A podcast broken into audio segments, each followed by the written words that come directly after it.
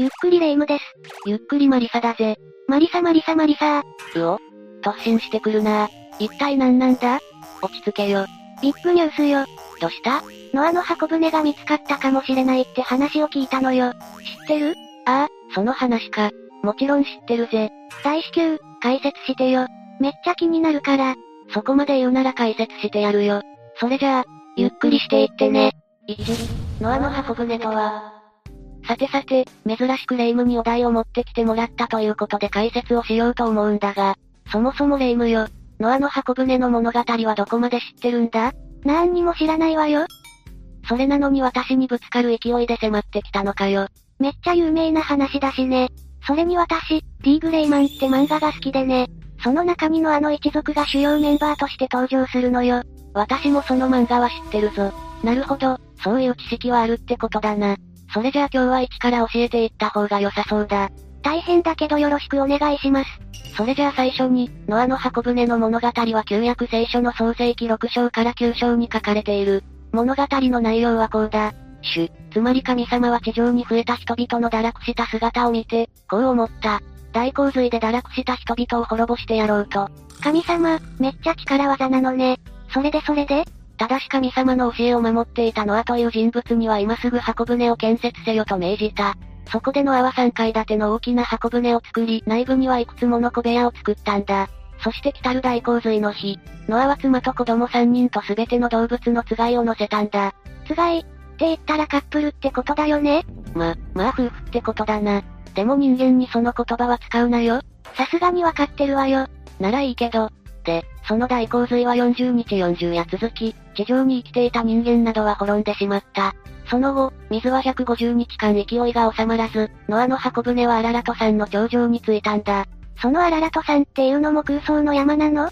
いや、アララト山は現在のトルコ共和国に実在する山だ。ということは、そのアララト山を調べればノアの箱舟の痕跡が見つかるかもしれないのね早速行かなくちゃ。待て待て、レイム。今言ってももう遅い。アララト山からはすでにノアの箱舟の痕跡が見つかってるんだ。多分、レイムはこの話を知って私のところに飛んできたんだろう。あ、そうなの？いやー、私はネットサーフィンしてたらノアの箱舟の痕跡についての記事の題名を見て飛んできたのよ。その記事は読んだのか？読んでない。すぐ近くにマリサがいるから説明してもらおうと思って。ネット記事くらい読んでから来てもいいだろうに。まあでもその内容も含めて話してやるよ。とりあえず、次はアララト山にあるのあの箱舟の痕跡について紹介しよう。2、アララト山で発見。今日はテンポが速くて助かるわ。そうでもしないとレイムが焼きもちしそうだからな。今日の本題でもあるのあの箱舟の最終地点はアララト山ということは、かなり前から言われてるんだ。つまり、箱舟の痕跡が見つかる前から騒がれていたのさ。見つかる前から疑惑を持たれていたの？というのも、もともとアララト山はかなり切り立った独立法。富士山のような気品ある姿をしていることから、その地域で生活をしてきたアルメニア人の信仰の対象になっていたんだ。アララト山という名称もノアの箱舟物語に由来しているという。なんかロマンチックねあれ？っていうことは、その地域の人たちはアララト山が旧約聖書に出てくる山だって、分かってたってことにならない？じゃないとわざわざ旧約聖書に書いてある山の名前なんかつけないでしょ？いいところに目をつけるな。アララト山がある場所はトルコ共和国の東端。隣国アルメニアからわずか 32km しか離れてない場所にあり、標高5137メートルもある。ちなみに富士山の標高が3776メートルな。富士山よりでっかいのね。ここで注目してほしいのはアルメニアの方なんだ。実はアルメニアは世界最古のキリスト教国として知られているんだ。そしてキリスト教は世界で初めて国境にした国でもあるのさ。そのため、アルメニアにはエチミア人大聖堂という世界最古の教会がある。つまるところ、ノアの一族が流れ着いたアララト山だからこそ一番最初にキリスト教が繁栄した場所だと。まあそういう理屈も通らないでもないな。なるほどねそういう歴史的背景があるから旧約聖書と名前が一緒なわけね。でもさ、一個質問があるんだけど、いい？一個と言わず何個でもいいぞ。とりあえず一個でいいや。さっきアララトさんはトルコ共和国の東端って言わなかった？今の話を聞いてたらアルメニアの方が関係が深そうに思えるんだけど、これには政治的背景もあって悲しい話でもある。実はアララト山にはもともとアルメニア人が多数居住していたんだ。またアルメニア人のみならず、現在のトルコ人やイラン人も入り混じった場所だったらしい。しかし当時実在した国、オスマン帝国が末期の頃、第一次世界大戦が勃発。この時オスマン帝国領内、現在のトルコ領内だな。ここから多数のアルメニア人が強制移住を余儀なくさせられたんだ。なんで強制移住をさせられたの？トルコ側は否定してはいるが、その当時はアルメニア人の集団虐殺があったらしい。ああ、なるほどね。しかしアララトさんはアルメニア人にとっては故郷そのものだ。そこでアルメニアは国家独立運動を始め、その際にアララトさんの麓までをアルメニア領にしようとした。けれどもトルコ革命軍によりアララトさんは奪還させられてしまい今に至るということだ。ただしアルメニア側は現在の国境を承認していないらしい。アルメニアの国章にもアララトさんが書かれているしな。ちなみにアララトとはアルメニア語で、トルコ側はアール山と呼んでいる。複雑なのね。本題に戻そう。このアララトさんから発見された痕跡。それはまず、1883年に起きた火山性地震により箱舟の残骸と思われる木材建造物が一部、露出したことに端を欲するんだ。おお、それっぽくなってきたわね。それで、それは何だったの？残念ながらその当時は崩落の危険性もあり発掘は途中で断念したそうだ。そっかでもな、Google マップでも見れるんだが、アララトさんには何か巨大な重いものが置かれたような跡がある。そして妙に船のような形をしているようにも見えるんだよな。これが。それってもしかして箱舟があった場所なんじゃないの？と思って比較した人がいたらしい。旧約聖書の創世記にはノアの箱舟の大きさを、長さ300キュビト、幅50キュビト、高さ30キュビト、と記してある。これを私たちにわかるように言い換えると、長さ133.5メートル、横幅22.2メートル、高さ13.3メートルとなるらしい。ででアララトさんにある痕跡の方はどうなの？高さに関しては現物がないからわからないけど、長さは約150メートルほど、横幅は40メートルほどあったらしい。うーん、絶妙。なんかちょっと大きいけど許容範囲なのかな？いずれにしてもかなり不自然な形をしていることは間違いないからな。確固たる証拠にはなり得ないにしても、多少大きいくらいなら許容範囲としてもいいんじゃないか？それに同様の地形の存在も指摘されていることもあってか、箱舟は一隻ではなかった可能性も示唆されている。一隻じゃない可能性がある。ロマンを感じるわ。でももう一押し何かが欲しいわ。でもそんな都合のいい話なんかないわよね。あるぞ。あるの？実はのあの箱舟のかけらを保管している場所があるのさ。その場所こそ、アルメニアにあるエチミア人大聖堂だ。3、ノアの箱舟のかけらを発見。そんな証拠があるんだったらもう確定でしょ？で、かけらって何があったの？船に使われた木材とか？これもまたロマンを感じるような話なんだが木製の十字架らしい。十字架？現在はエチミア人大聖堂の宝物庫に保管されている。さすがは世界最古の教会というだけあって本物かどうかはともかく、ノアの箱舟のかけらとして展示されているな。それに余談ではあるけどもう一つ、にわかには信じられないような生物が展示されているのさ。生物？なんだっけ？簡単に言えばキリストと聖母マリアの遺品。あるいはキリストが難を受けた際に使われた道具などだな。そしてこの生物を知らない人はほとんどいないだろう。ここ、エチミア人大聖堂にはロンギヌスの槍が展示されているんだぜ。な、なななな、なんですってさあ、レイム。ここから一気に振り落とすぜ。本題のノアの箱舟が実在した可能性が示唆されるとっておきがあるんだ。これ以上、まだあるの？こんなに証拠を出されちゃったらもう否定できないでしょ ?4、ノアの箱舟は実在した？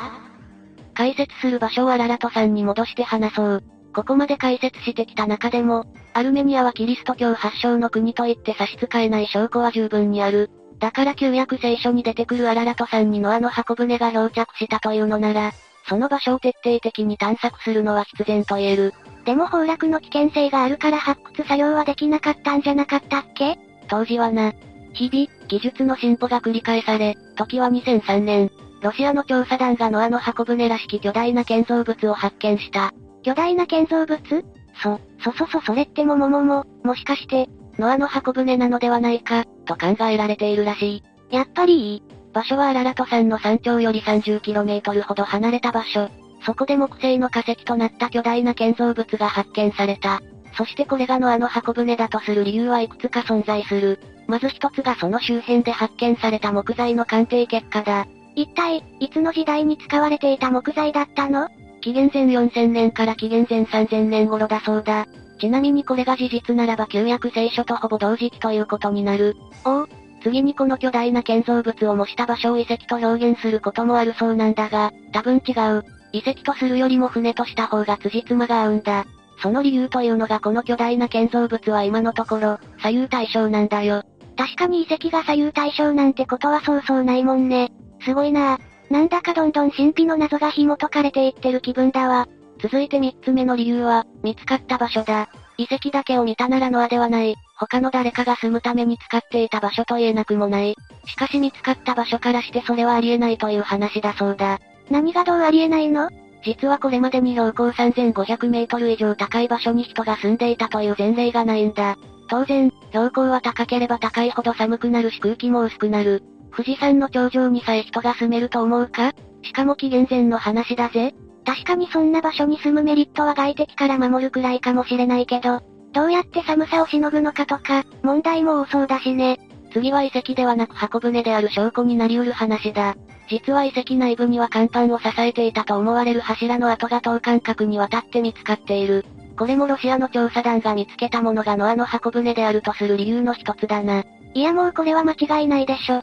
そして最後、5つ目と6つ目の理由はまとめて紹介しよう。5つ目の理由は、遺跡の中からは多数の動物の毛や化石、糞、または鹿などの角が発見されていること。6つ目の理由は、非常に高度な技術で金属部品が多数見つかっていること。これら6つの理由は一応、旧約聖書にも書かれている内容と同じものだ。だったらもう断定しちゃっていいんじゃないの？ここまで証拠が揃っていたんだったらもうノアの箱舟見つけました。って大々的に言った方がいいと思うんだけどなそれがそういうわけにもいかないんだよ。なんでなんで当然、否定する人が出てくるからさ。そんなの気にする必要ないって。だって動かぬ証拠があるわけでしょ？目の前の事実を否定することはできないわよ。本当にそうかな？え ?5、実はのあの箱舟じゃない？レイム、今から言う私の話を聞いて、どう思ったか率直に答えてくれ。いいわよ、何？アララト山は標高5137メートルの場所だ。ノアの年齢は当時、500歳から600歳だったと言われているが、一旦私たちと同じ普通の人間として見てみよう。さて、到着したアララト山には何があると思う？現在の富士山の頂上に何があるか考えると想像しやすいかもしれないな。何があるって、山でしょ？木がいっぱいあるに決まって、決まって、決まってないかも。そう、山だから木があるわけではない。標高が高ければ雪が積もる。それに当時は大洪水の関係でアララト山に漂着したとするのなら、アララト山も一部は水に浸かっていなければならない。そういう証拠は何も出てきていない。確かに、また標高も高く気もないのなら、弾をどうやって取ったのだろうか？アメリカテネシー州ブライアン大学生命起源研究センターの所長であり、生物学者でもあるトッドウッド氏はこう語る。巨大な木造の箱舟は、到着したその後、解体されて家を作るのに使われたのではないかと。それはあり得る話ね。しかしこの意見を聞いたとき、私はこうも思った。家はわざわざ作る必要はなかったのではないか？と。いやいや、家は必要でしょ。これは私個人の意見として受け止めてほしいんだが、家は作らなくてもあったと思う。箱舟をそのまま家として使えばいいだけなのだから。は？せいぜい、箱舟に乗り降りするはしごを作るくらいだったんじゃないかな。でも、だとしてもだ。木も育たないような場所な上に海水が浸かった山だぞ。本当に人が生活していく上で何の問題もないと言えるのか？その後、すぐに今のアルメニアに移ったと考えたらどうなの？だとしても標高5137メートルの山を手ぶらで下山するなんて無理だ。それこそ箱舟を壊して下山に必要な分の材料を持っていかないと段が取れない。まあ、当時は木がたくさん生えていたと考えたら、動物たちと共に下山した可能性は全くないわけではないけど。ん？なんかわかる気がするようなわからないような。ならもう否定派の結論を出そう。アメリカテネシー州バンダービルト大学教授ジャック・サスーン氏曰く、例えばの話、初期のキリスト教徒が箱舟が漂着した場所として記念に建造した祭壇の可能性もあると。ああなんか納得しちゃいそう。そう言われるとそんな気がしなくもないわ。なんか頭が混乱してきたわ。でも出土した木材は当時のものだったんでしょう言葉を返すようで悪いんだが、旧約聖書の方が時代に合わせて書いたとしたらどうだ？つまり、その当時わかっている事実に即して辻褄を合わせるように書いたとしたら、そんなことされたらもう何も信用できないよ。そして最後にこんな話がある。ロ他の女子氏曰く。まだ否定できる理由があるの？もう今日一日で何回信じたり疑ったりしてると思うのよ。世の神秘ってのはそういうものだと思うぜ。すべてが白日のもとにさらされた真実の中には残酷なものもあるし。それで、どんな話があるの？女子誌ってわかるか？前にも話してもらったっけ？確か歴史書、じゃなかった？半分正解だ。正確に言うと女子誌は史実に基づきながら作られた英雄伝のようなものだ。つまり起きたことは事実だけど登場する人が活躍しているような話ってことねそう思ってくれていい。で、ここで紹介したいのは他の女子誌の内容について話したい。紹介したいのはギルガメッシュ女子誌とシュメールの年度版についてだ。そこには何が書かれてあったの？共に大洪水があったということが書かれてあった。シュメールの年度版には、大洪水は7日7夜続いたと書かれてあった。